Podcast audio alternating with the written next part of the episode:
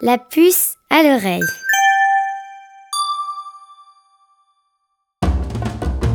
Si tu habites au Canada, tu auras peut-être remarqué que de nouveaux billets de 10 dollars ont été mis en circulation depuis quelque temps. Ils ont une particularité, et pas des moindres. Pour la première fois dans l'histoire du Canada, c'est une femme noire, Viola Desmond, qui y figurera. Et ce n'est pas par hasard. Elle a été l'une des premières activistes pour le droit des Noirs au Canada, au cœur des années 40. Son courage, son intelligence, sa détermination et sa force ont permis de faire évoluer les mentalités de la société tout entière. Es-tu prêt à découvrir l'histoire de cette incroyable dame?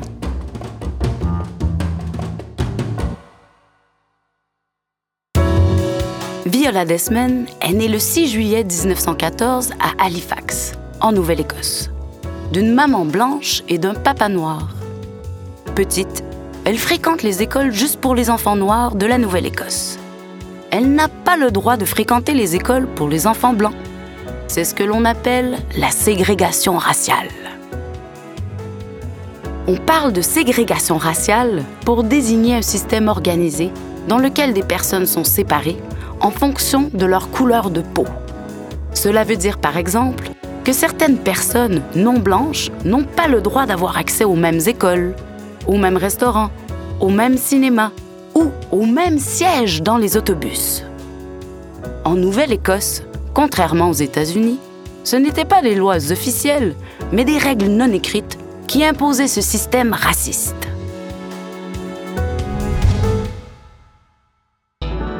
En grandissant, la petite Viola Desmond se rend compte d'une absurdité. Il n'existe pas de soins de beauté pour la peau ou les cheveux, faits et pensés pour les femmes noires. Et pourtant, il en existe beaucoup pour les femmes blanches. Elle décide alors de créer sa propre entreprise de cosmétiques.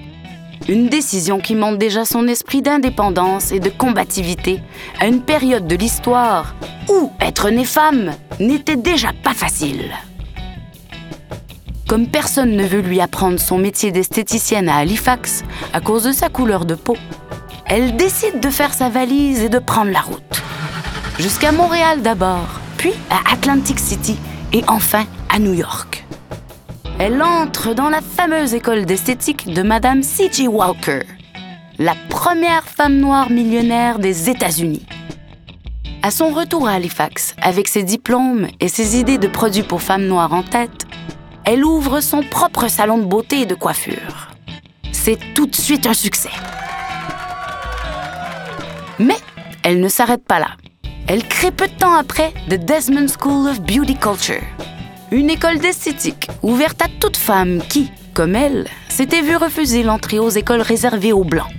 Des dizaines de femmes de Nouvelle-Écosse, du Nouveau-Brunswick et même du Québec en sortent avec une solide formation et un diplôme leur permettant enfin d'ouvrir leur propre salon, d'embaucher d'autres femmes et de devenir indépendantes. En 1947, Viola Desmond, l'infatigable, crée même sa propre ligne de produits de beauté, V's Beauty Products, qu'elle conçoit, fabrique et vend elle-même. C'est le 8 novembre 1946 que Viola Desmond va passer d'entrepreneur à succès à symbole de la lutte anti-ségrégation au Canada. Alors qu'elle se rend à un rendez-vous d'affaires, sa voiture tombe en panne dans la petite ville de New Glasgow, dans le comté de Pictou, en Nouvelle-Écosse. En attendant de pouvoir reprendre la route, elle laisse sa voiture au garage et décide d'aller passer le temps devant un bon film au cinéma du coin, le Roseland Film Theatre. En arrivant au guichet du cinéma, elle demande un billet au parterre, c'est-à-dire au rez-de-chaussée de la salle. Ce sont les meilleures places, celles où l'on voit le mieux et les plus prisées. Sans qu'elle s'en aperçoive, on lui donne un billet pour une place au balcon. Elle ne le savait pas, mais dans ce cinéma, les places au parterre sont réservées aux blancs et celles au balcon aux noirs.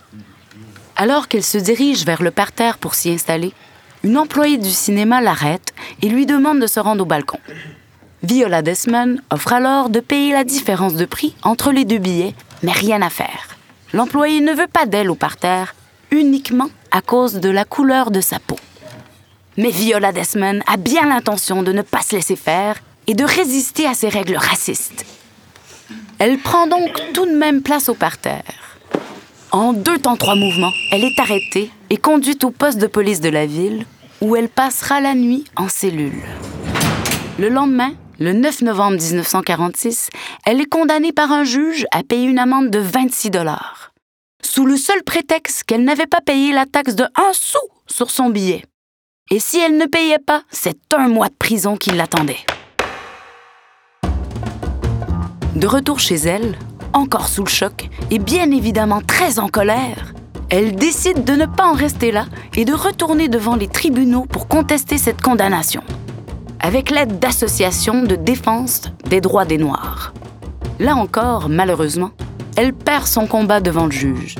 Mais ses efforts n'auront pas servi à rien. Sa détermination et son courage font du bruit, et de nombreux journaux de l'époque s'intéressent à elle et à son histoire. Sa cause fait les gros titres et permet de sensibiliser les habitants de Nouvelle-Écosse et même du Canada tout entier à la ségrégation raciale. Progressivement, les gens commencent à prendre conscience du racisme et de l'injustice qui règne. Les règles de ségrégation raciale entre les Noirs et les Blancs disparaissent. Depuis le début des années 2000, plus de 50 ans après sa mort à New York en 1965, on célèbre enfin son combat et son rôle. Viola Desmond n'est pas la seule à avoir lutté pour le droit des Noirs à l'époque. Peut-être as-tu entendu parler de Madame Rosa Parks? Une femme noire américaine qui avait refusé de s'asseoir aux places réservées aux Noirs dans un autobus en Alabama en 1955. Arrêtée, elle s'est aussi battue contre cette injustice, avec l'aide du grand militant pour les droits des Noirs, Martin Luther King. Grâce à leur protestation, la Cour suprême des États-Unis a interdit la ségrégation dans les bus dès l'année suivante, en 1956. Viola Desmond, Rosa Parks, Martin Luther King, mais aussi beaucoup d'autres, ont permis à la société d'évoluer et de devenir un peu plus juste et équitable. Même s'il reste encore beaucoup de travail à faire, tout près de toi et partout ailleurs dans le monde. C'est la raison pour laquelle Viola Desmond est désormais le nouveau visage qui figure sur les billets de 10 dollars canadiens. Pour que l'on se souvienne toujours de l'importance de se battre pour ce qui est juste. Et pour que nous ayons toutes et tous les mêmes droits. Peut-être, la prochaine fois que tu verras son visage ou que tu entendras parler d'elle, tu auras une pensée pour cette grande et inspirante dame qui, armée de son courage, a défendu ses droits et ceux de beaucoup d'autres.